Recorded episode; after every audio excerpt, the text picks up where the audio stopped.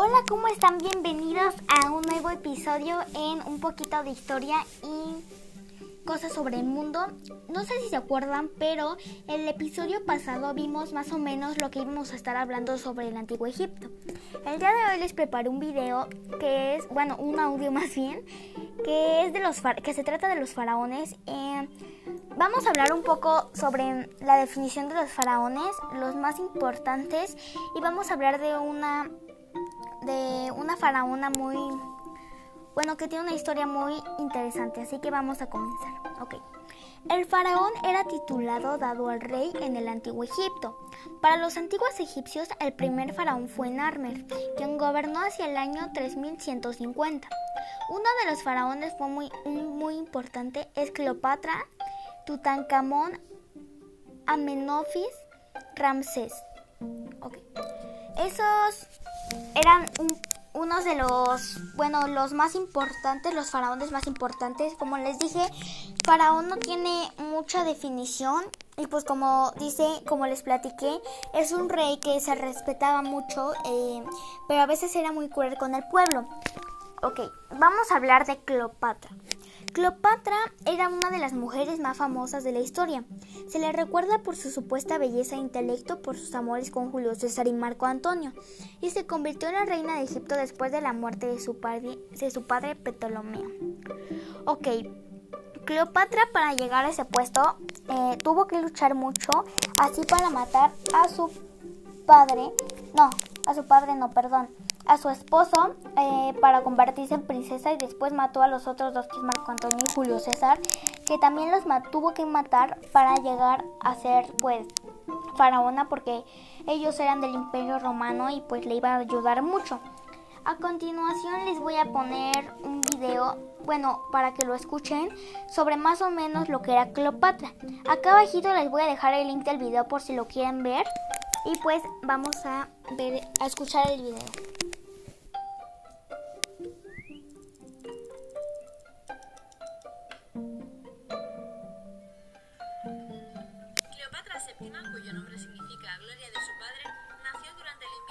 69 al 68 a.C. en Alejandría.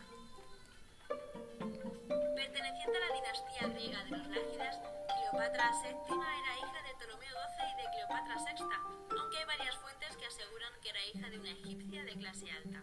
Su familia había conseguido el reino de Egipto tras la muerte de Alejandro Magno. Ptolomeo I se apoderó del territorio egipcio, autoproclamándose faraón. Sus sucesores gobernaron Egipto en el marco de la nueva cultura helenística, que tuvo su florecimiento tras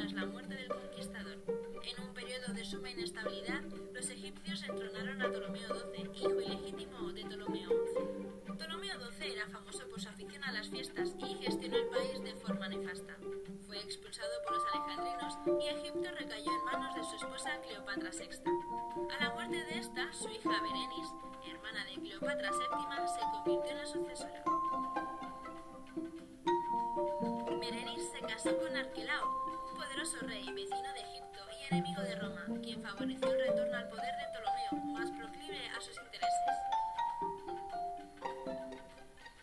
A la muerte de Ptolomeo XII, Cleopatra subió al trono de Egipto con 18 años, en el 51 a.C., y con su hermano pequeño Ptolomeo XIII, de 12 años, como esposo.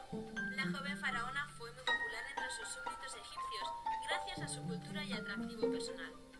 Aunque popularmente se habla de una impresionante belleza física, el atractivo de la reina podría radicar más bien en su intelecto, una presencia cuidada y modales seductores. Los conflictos entre los jóvenes esposos no tardaron en llegar, y en el 48 a.C. su hermano logró expulsar a Cleopatra del reino. En Roma las cosas también andaban revueltas, y las guerras civiles acabaron llegando a Egipto. Julio César, persiguiendo a su enemigo Pompeyo, entró en Egipto y tomó partido por Cleopatra. Durante la llamada Guerra Alejandrina murieron Pompeyo y Ptolomeo XIII, y tuvo lugar el incendio de la famosa biblioteca de Alejandría, que se perdió para siempre. Reafirmó a Cleopatra en el trono junto a su nuevo marido, su otro hermano, Ptolomeo XIV.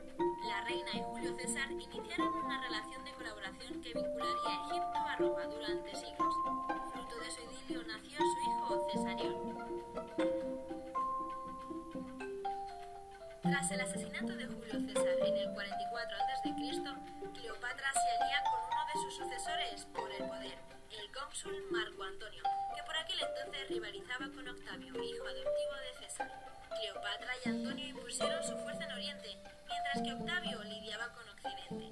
La rivalidad entre ambos dio lugar a un nuevo conflicto bélico que trajo la victoria final de Octavio.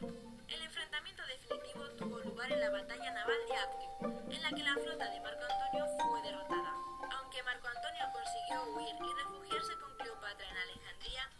Cuando las tropas de Octavio Augusto tomaron la ciudad, Antonio, pensando que Cleopatra había muerto, se suicidó. Cleopatra intentó seducir a Octavio Augusto para salvarse sin éxito. Octavio decidió llevarla a Roma como botín de guerra, pero antes de que esto pasase, Cleopatra se suicidó por el rito egipcio de hacerse morder por un áspid. Augusto aprovechó la circunstancia para asesinar también a su hijo Cesarión, extinguiendo así la dinastía tolemaica. Pidió ser enterrada junto a Marco Antonio. La ubicación de sus restos es todavía un misterio. La figura de Cleopatra todavía despierta mucha curiosidad hoy en día. Su vida y sus amores han sido y seguirán siendo inspiración para toda clase de obras, libros, pinturas, esculturas, cómics y películas.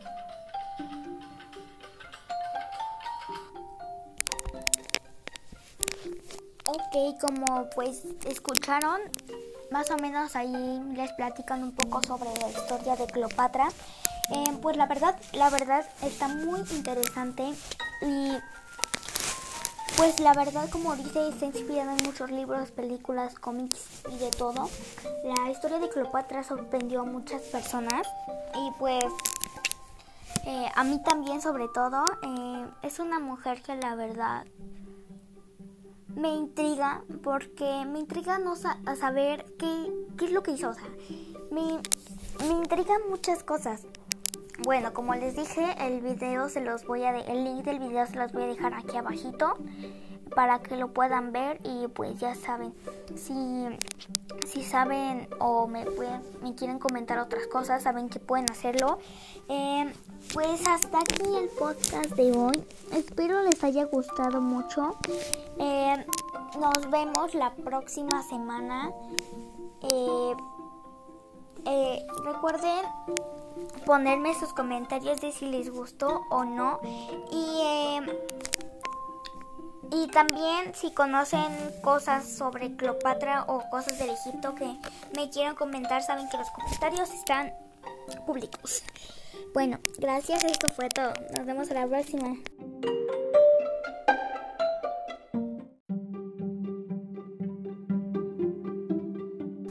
Hola, ¿cómo están? Bienvenidos a un nuevo episodio en un poquito de historia y cosas sobre el mundo.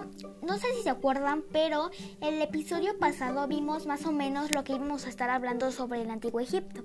El día de hoy les preparé un video que es, bueno, un audio más bien, que es de los que se trata de los faraones. Eh, vamos a hablar un poco sobre la definición de los faraones, los más importantes, y vamos a hablar de una de una faraona muy bueno que tiene una historia muy interesante, así que vamos a comenzar. Ok. El faraón era titulado dado al rey en el antiguo Egipto. Para los antiguos egipcios, el primer faraón fue Narmer, quien gobernó hacia el año 3150. Uno de los faraones fue muy, muy importante es Cleopatra, Tutankamón, Amenofis, Ramsés.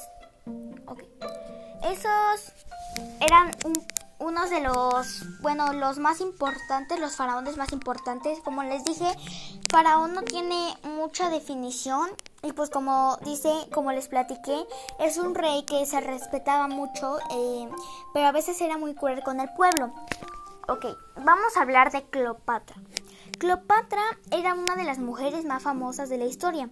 Se le recuerda por su supuesta belleza e intelecto, por sus amores con Julio César y Marco Antonio, y se convirtió en la reina de Egipto después de la muerte de su padre, de su padre Ptolomeo. Ok, Cleopatra para llegar a ese puesto eh, tuvo que luchar mucho, así para matar a su padre, no, a su padre no, perdón, a su esposo eh, para convertirse en princesa y después mató a los otros dos que es Marco Antonio y Julio César que también los tuvo que matar para llegar a ser pues faraona porque ellos eran del imperio romano y pues le iba a ayudar mucho. A continuación les voy a poner un video, bueno, para que lo escuchen, sobre más o menos lo que era Cleopatra. Acá abajito les voy a dejar el link del video por si lo quieren ver. Y pues vamos a ver, a escuchar el video.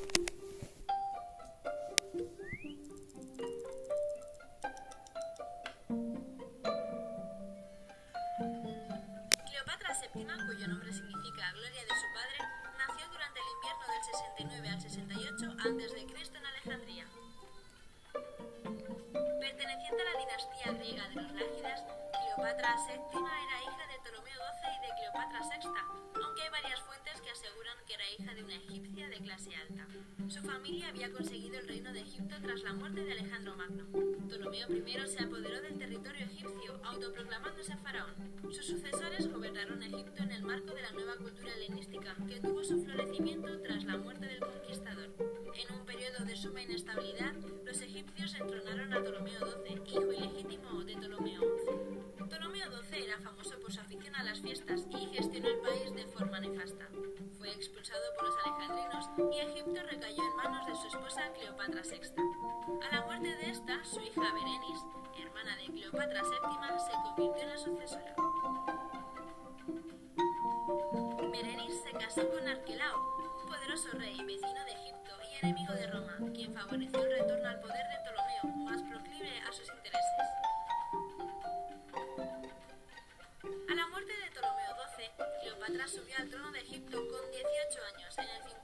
a.C., y con su hermano pequeño Ptolomeo XIII, de 12 años, como esposo. La joven faraona fue muy popular entre sus súbditos egipcios gracias a su cultura y atractivo personal. Aunque popularmente se habla de una impresionante belleza física, el atractivo de la reina podría radicar más bien en su intelecto, una presencia cuidada y modales seductores. Los conflictos entre los jóvenes esposos no tardaron en llegar y en el 48 a.C. su hermano logró expulsar a Cleopatra del reino. En Roma las cosas también andaban revueltas y las guerras civiles acabaron llegando a Egipto. Julio César, persiguiendo a su enemigo Pompeyo, entró en Egipto y tomó partido por Cleopatra. Durante la llamada Guerra Alejandrina murieron Pompeyo y Ptolomeo XIII y tuvo lugar el incendio de la famosa biblioteca de Alejandría, que se perdió para siempre. Reafirmó a Cleopatra en el trono junto a su nuevo marido, su otro hermano, Ptolomeo XIV. La reina y Julio César iniciaron una relación de colaboración que vincularía Egipto a Roma durante siglos. Fruto de su idilio nació su hijo Cesarión. Tras el asesinato de Julio César en el 44 a.C., Cleopatra se alía con uno de sus sucesores por el poder, el cónsul Marco Antonio, aquel entonces rivalizaba con Octavio, hijo adoptivo de César. Cleopatra y Antonio impusieron su fuerza en Oriente, mientras que Octavio lidiaba con Occidente. La rivalidad entre ambos dio lugar a un nuevo conflicto bélico que trajo la victoria final de Octavio. El enfrentamiento definitivo tuvo lugar en la batalla naval de Actium, en la que la flota de Marco Antonio fue derrotada. Aunque Marco cuando las tropas de Octavio Augusto tomaron la ciudad, Antonio, pensando que Cleopatra había muerto, se suicidó. Cleopatra intentó seducir a Octavio Augusto para salvarse sin éxito. Octavio decidió llevarla a Roma como botín de guerra, pero antes de que esto pasase, Cleopatra se suicidó por el rito egipcio de hacerse morder por un áspid. Augusto aprovechó para asesinar también a su hijo Cesarión, extinguiendo así la dinastía tolemaica. Cleopatra, antes de fallecer, pidió ser enterrada junto a Marco Antonio. La ubicación de sus restos es todavía un misterio. La figura de Cleopatra todavía despierta mucha curiosidad hoy en día. Su vida y sus amores han sido y seguirán siendo inspiración para toda clase de obras, libros, pinturas, esculturas, cómics y películas.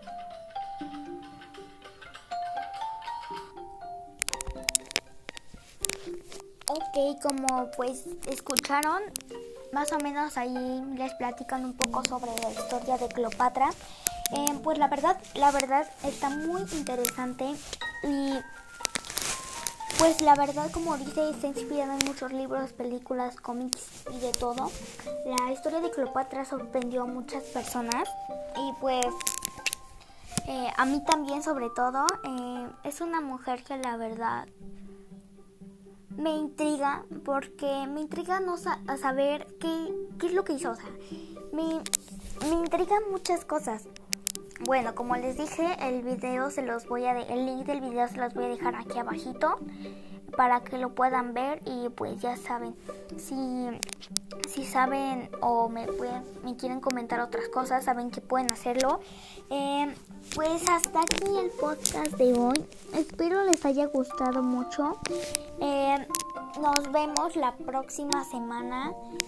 Eh, recuerden ponerme sus comentarios de si les gustó o no. Y y también si conocen cosas sobre Cleopatra o cosas del Egipto que me quieran comentar, saben que los comentarios están públicos. Bueno, gracias, esto fue todo. Nos vemos a la próxima.